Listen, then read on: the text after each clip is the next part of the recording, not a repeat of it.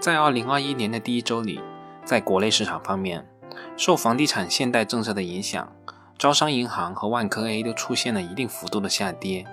那既然大家都不喜欢这些三傻，那我就又买入了一些。在港股市场方面，我本周没有交易。本周我买入了三本书，分别是《追寻价值之路》（2000 至2017年中国股市行情复盘）、《结构性改革：中国经济的问题与对策》，以及《影响商业的五十本书》。这其中，第一本和第二本是我要重点研读的，特别是黄奇帆老师的著作，确实值得去深入研究和学习。当然了，短短的一周，我也不可能读完这几本书。稍后我学习完以后，如果有什么心得体会，我也会在这里与各位朋友分享。这里就先不多说了。本周主要想和大家分享两点小观察，这些观察都是我在日常工作中接触到的。第一点小观察是，在2020年的第四季度乃至2021年的年初的这段时间里，我们国家的经济活动其实是非常活跃的。以我接触到的某小型企业为例，说这家企业是小型企业，那是从规模上而言，确实在国内上远远排不上号。但如果从地方经济或者从细分行业的角度来看，这家企业还是有一定分量的。这家企业的主要业务是生产工业用的一些设备，主要用于家居建材领域。我到了这家企业的时候正值元旦假期，但企业一片热火朝天的景象。对于这个景象，我是有一点点惊讶的，所以就着这个问题，我也询问了企业的负责人。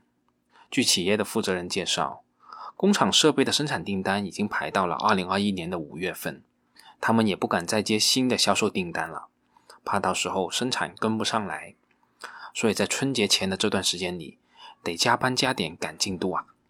看着我有点难以置信的态度，他补充道：“何止我们。”我们的竞争对手的单子也接不过来，也都停止接单了。主要是内销还是出口？我问道。内销和出口都有，但现在集装箱太紧张了，即使设备生产出来了，也抢不到集装箱。抢到了集装箱，也很难抢到船期。但其实现在即使有单子也不好做，上游的零部件供应商的产能也跟不上来。原来跟他们的采购模式都是先拿货，还有一定的账期。现在很多都改成了现款拿货了，甚至是先款后货了。他自言自语地补充道：“我刚才说到的，这仅仅是一个小剖面，但这家企业既不是疫情受益的企业，也远算不上头部的龙头企业。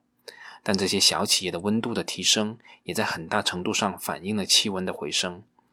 从另外一个角度而言，也反映了资金的洪流在滚滚而来。”第二点小观察是关于一家创业板上市公司的。在几年前，企业刚上市的时候，我们就能明显感觉到企业董事长的一些变化。在上市前，对于公司的一些重要业务，他一般都是亲自抓的；碰上一些比较重要的客户，都是亲自参与谈判和客户关系的维护。但公司上市以后，他的主要工作变成了看项目，一年的时间里看了不下十家企业。而目的就是利用自己的上市公司平台的估值优势，把这些他认为是好的资产并购过来。他的工作重点转移到这个上面来了，公司业务上的事肯定就没那么上心了。重点客户有什么重要的合作商谈，他都再也不去了。业务彻底由下面的业务副总负责。在这两年中，他也成功并购了一些企业，规模也是增长了，但利润主要还是靠原来上市前的那一块业务支撑着。其实也很好理解，如果是真的有那么一块优质的资产，别人为啥又要卖给你呢？企业并购的市场呈现出来的局面，其实与我们现在二级市场是很像的。真正优秀的东西绝对不便宜，甚至很贵。便宜的肯定有这样或者那样的问题。时间到了近两年，公司原有的利基业务出现了强劲的竞争对手，行业内的头把交椅的位置也被竞争对手抢去了，而并购回来的那些项目。虽说不上半死不活，但绝对没办法对公司形成支撑。这位董事长开始有点着急了，开始重新开始抓起业务来。各种客户的饭局上又重新出现了他的身影。这里说到的是另外一个剖面，那这个剖面能给我们什么样一个启示呢？当然了，不同人有不同的看法，但起码我从中看到的是人性。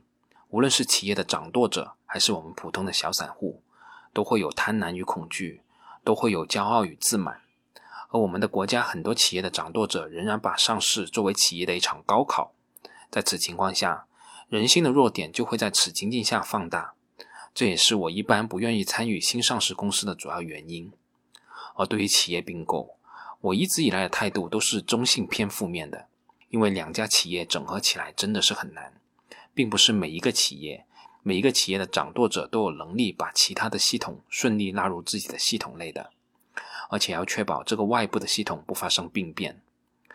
最近的一个例子就是阿里巴巴了。